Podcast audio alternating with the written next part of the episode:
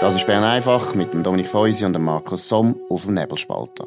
Der Podcast wird gesponsert von Swiss Life, ihrer Partnerin für ein selbstbestimmtes Leben. So, das ist Bern einfach dem 3. September 2021. Der Dominik Feusi und der Markus Somm. Wir haben gestern schon darüber geredet, über den Entscheid vom Bundesrat und haben das Gefühl gehabt, ja, der Bundesrat hat vielleicht ein bisschen kalte Füße bekommen. Dominik, du bist eine andere Meinung, vor allem auch, weil du andere Informationen hast aus Bern. Wie sieht es aus? Ja, also meine Information ist, dass der Bundesrat eigentlich gestern gar nie hat wollen, ähm, eine Zertifikatspflicht einführen, dass es äh, schon am Dienstag oder sogar am Dienstagmorgen, muss man sagen, klar war, dass man das nicht wird machen wird und dass es aber für nächsten Mittwoch vorgesehen ist. Und äh, wenn das wirklich so zutrifft, und ich habe ziemlich verlässliche Informationen diesbezüglich, dann wäre das ein bisschen auch ein Manöver, das wir gestern gemacht haben, im Sinne von, ja, schaut, äh, wir tun uns schwer, wir tun das nicht einführen, wenn nicht wirklich die epidemiologische Notwendigkeit gegeben ist. Und, ähm, aber nächsten Mittwoch käme es dann. Ja, es würde jetzt auch ein bisschen passen zu dem, wie soll ich sagen, Kommunikationsverhalten, wo immer ein das Departement Alain Berset auszeichnet, oder? dass sie nämlich immer so ein bisschen tönt, als wäre der Berset gar nicht ein Freund von mehr Massnahmen. Exakt. Und, und er, er, sie haben schon gemerkt, dass das ist nicht so äh, der Diktator-Vorwurf, oder? Ist, glaube ich, schon ein bisschen gesessen, oder? Sie haben schon mhm. gemerkt, sie müssen ein bisschen aufpassen, dass der Alain Berset nicht so überkommt, weil der Alain Berset ist eine starke Persönlichkeit im Bundesrat, aus meiner Sicht natürlich viel zu stark. Und es könnte noch gut passen eigentlich, dass man ein bisschen so wie ein bisschen Nebelpetarden geworfen hat und äh, der Tagesanzeiger hat dann auch wieder ganz brav so kommentiert, wie genau. der Berse das will, dass nämlich so ganz zumutig ist und ganz schlimm ist und dass, dass das nicht, nicht geht und ja. so. Äh, ist, denke mir auch wieder so ein bisschen Ausloten, oder? wie ist die Stimmung in der Bevölkerung und je nachdem... Und in den Medien, die Stimmung in den Medien ist ganz wichtig für Alain Berset.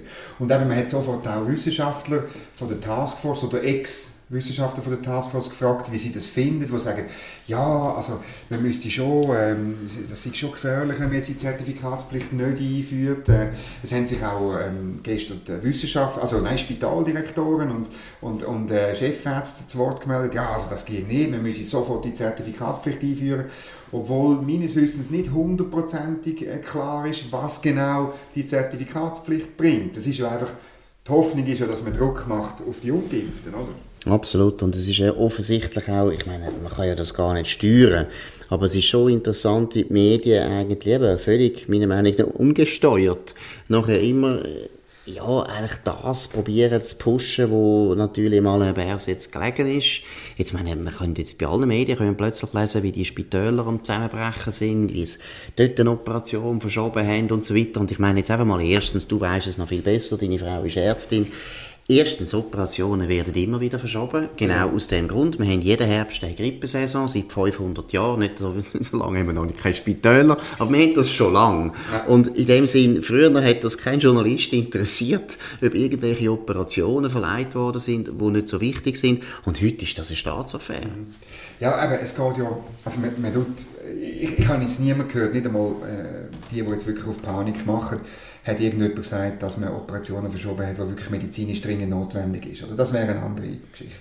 Sondern man hat Operationen ähm, äh, verschoben, die nicht sofort nötig sind. Das heißt, sie finden dann nächste Woche statt oder in zwei Wochen oder so. Da, da gibt es da gibt's in unserem hochentwickelten Gesundheitswesen natürlich auch äh, x so Eingriffe, wo man, wo man macht, wo, wo natürlich ähm, das Leben von jemandem hoffentlich erleichtert, aber wo man wirklich nicht, wo, wo nicht jemand in Gefahr ist. Absolut. Und das ist nicht schlimm. Und es wird auch offensichtlich, wir haben es jetzt noch nicht genau auf, uh, überprüft, aber es werden auch teilweise falsche Informationen ver, ver, verbreitet, eben, dass Operationen abgesagt werden oder dass alles Ungeimpfte sind, die jetzt da auf der Intensivstation sind. Das stimmt so auch nicht. Es gibt auch Geimpfte auf der Intensivstation, das muss man auch mal anerkennen. Es ist einfach was immer stört, und das merkt man einfach, oder? Man merkt, der Bundesrat, besser gesagt der Alain Berset, will das. Und die Medien legen einfach den Teppich aus, damit das dann nachher auch kommt. Aber wir sehen ja, ob die These stimmt, oder? Wir werden das am nächsten Mittwoch erfahren. Vielleicht gibt es auch wachsenden Widerstand bis am Mittwoch. Ich hatte zuerst jetzt gestern schon das Gefühl gehabt, ja, offensichtlich hat der Bundesrat ein bisschen kalte Füße bekommen, aber es kann gut sein, dass das eben überhaupt nicht stimmt. Ja, und wir müssen noch fast Zahlen anschauen. Und ich meine, das BAG hat die neuesten Zahlen heute ähm, veröffentlicht ja, ähm, es sind halt 793 Hospitalisationen ähm, in, in 14 Tagen. Entschuldigung, das ist einfach nicht viel. Die Auslastung von der Intensivpflege ist 80 Prozent. Ja, die ist noch vor ein paar Tagen 75 Prozent gewesen. Aber Entschuldigung, es ist ähm, eins von fünf Bett ist frei. Mhm. Und das bei einer tieferen Bettenzahl als bei der ersten Welle. Also deutlich tiefer, also ich halt, ein Drittel tiefer. Genau, oder? bei allen Wenns und Abers ist es halt ein, es ist halt ein Fakt. Und dann muss man auch sehen, also klar, äh, Todesfälle sind ein bisschen auf.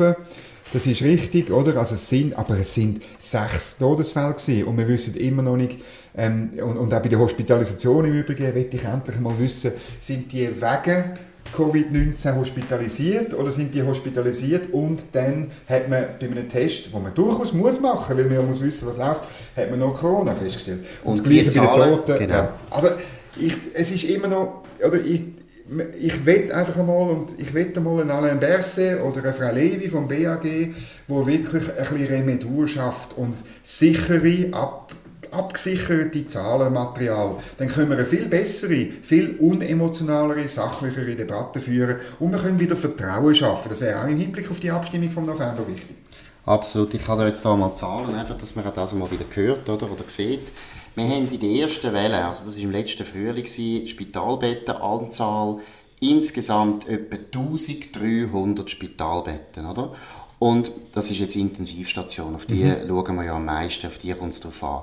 Und jetzt in der vierten, sogenannten vierten Welle haben wir noch etwa ja, 1000. Mhm. Etwa 1000. Also wir haben 1300 nicht einmal ganz. Nicht einmal ganz 1000. Wir haben 1300 gehabt. Wir haben 300 Betten haben wir aufgehoben. Und jetzt kommen die Spitaldirektoren und Chefärzte und tun so, als hätten wir ein riesen Problem. Die 300 Betten könnte man ohne weiteres sofort wieder aufziehen, wenn man das möchte. Aber man will ja gar nicht, weil die, das muss man vielleicht auch mal sagen, die Spitaldirektoren und die Chefärzte, die wären ja dumm wenn sie heute nicht würden sagen, wir haben das Problem. Weil seit Jahren werden sie von den Politikern natürlich plagt. Das sind effizient. Genau, weil das Gesundheitswesen ist zu teuer, zu Recht, es ist einfach zu teuer. Ja. Und logischerweise ist das eine wichtige Ersparnis, dass man einfach sagt, hey, wir tun die Betten wirklich so ab, dass man nur eine gewisse Kapazität, eine größere Kapazität brauchen im Notfall. Und das ist auch vernünftig, das ja. ist absolut vernünftig und auch Corona geht wieder mal eigentlich vorbei. Also von dem her ist natürlich logisch, dass die Chefärzte jetzt mit einer gewissen Genugtuung der, er, der Politiker können sagen, ja, I told you so, oder? Wir ja. haben es ja immer gesagt. Und das ist einfach, also, aber du hast es richtig, der Chefarzt, der Spitaldirektor, der jetzt würde einem Tagesanzeiger oder einem Nebelspalter sagen, nein, nein, ist alles in Ordnung in meiner Ips. Ich meine, das ist einfach, das ist wie ein, ein, ein Bauer, wo, wo sich aussprechen für, ähm, für weniger äh, Direktzahlungen. Das gibt es einfach nicht. Wobei, da bist du vielleicht wahrscheinlich sogar unfair. Weil ich glaube... Bei den Bauern bin ich unfair. Nein, nicht gegen die Bauern. Nein, nein, nein, Bauern, nicht gegen Bauern. Aber nein, jetzt gar nicht um Bauern. Nein, ich glaube, es gibt durchaus Chefärzte, die sagen, nein, ist kein Problem. Es ja, gibt auch sehr viele Spitaldirektoren. Mal, es sind einfach oh. die, äh, es sind die, die befragt werden vom Tagesanzeiger oder von der 20-Minuten-Redaktion oder vom Blick und dann sagen sie dummerweise Falsche, dann wird es einfach nicht zitiert, oder? Das ist ja ganz einfach. Wir wissen, wir wissen ja, wie es läuft in dem Geschäft, oder? Also wir wissen ganz genau, es ist nicht News. Wenn du jetzt, und ich meine jetzt da unterstelle ich jetzt nicht einmal, dass man per se gesteuert ist, sondern nein, nein. es ist kein News. Wenn du jetzt einen Spitaldirektor findest, der sagt, wir haben überhaupt kein Problem, es ist alles gut. Mal, das wäre News. Ja, für uns vielleicht, ja.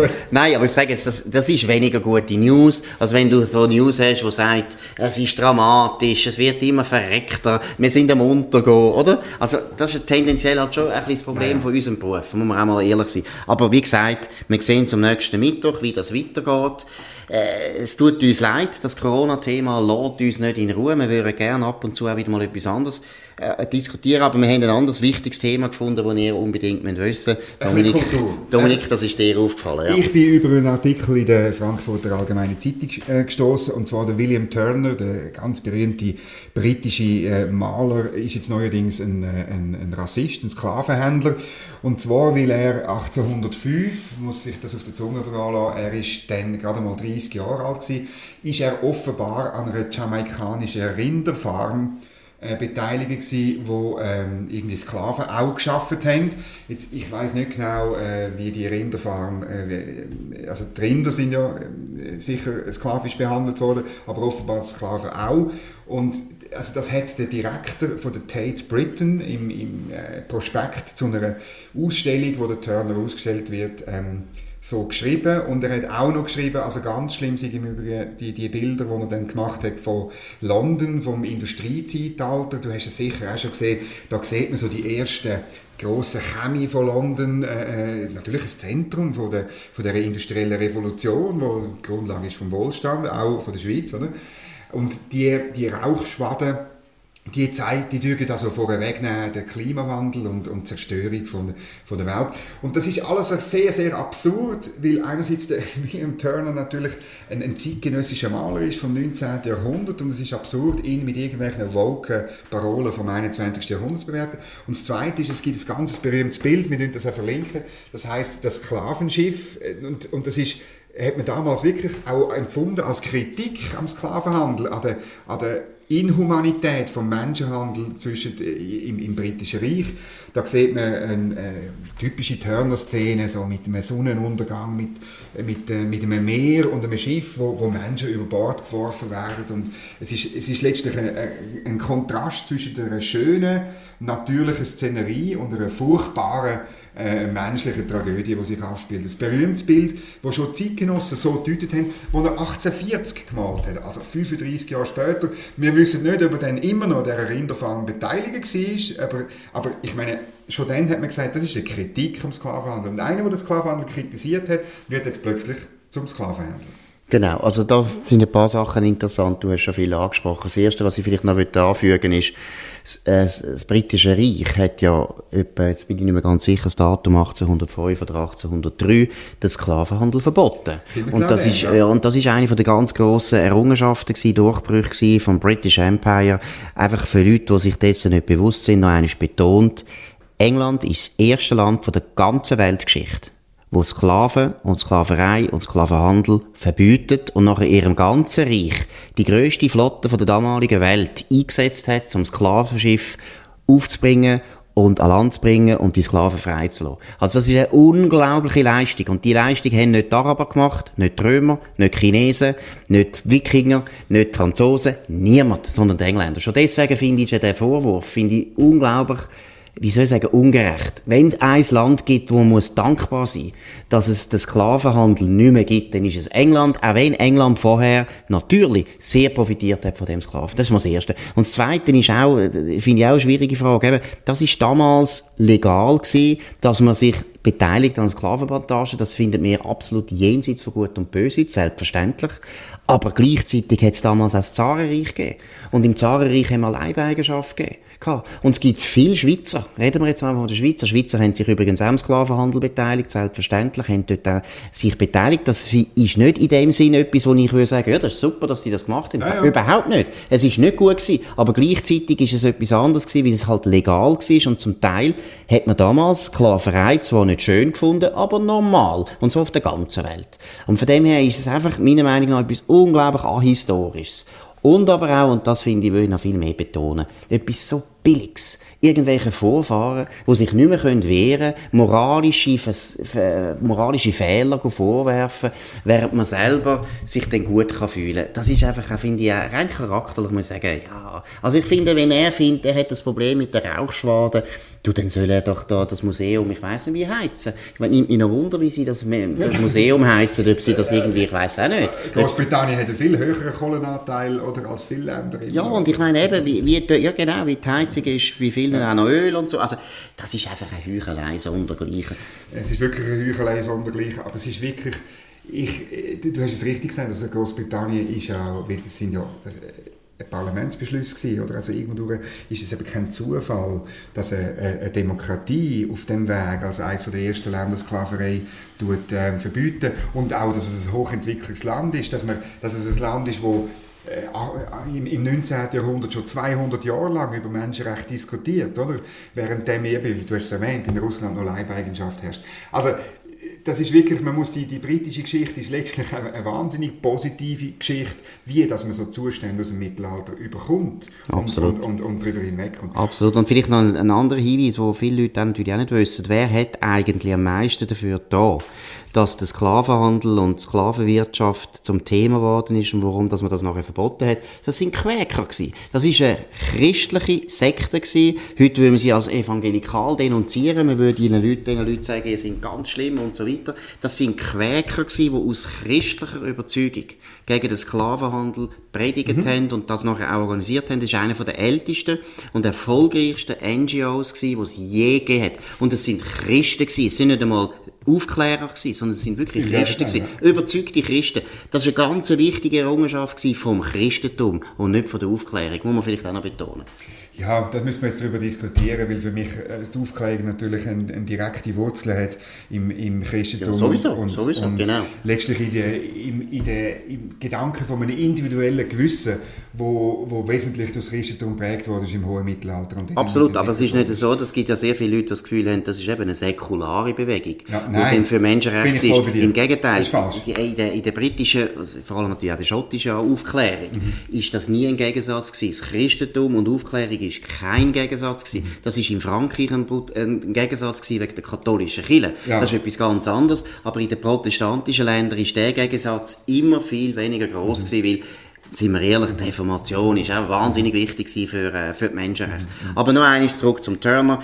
Du musst noch etwas ganz Wichtiges ja, es ist, halt, es ist natürlich so, ich bin als Innerschweizer natürlich Turner-Fan, weil er, weil er äh, Anfang 40er Jahre ist er oft in Luzern war und hat Trigi äh, gemalt äh, in seinen Notizbüchern.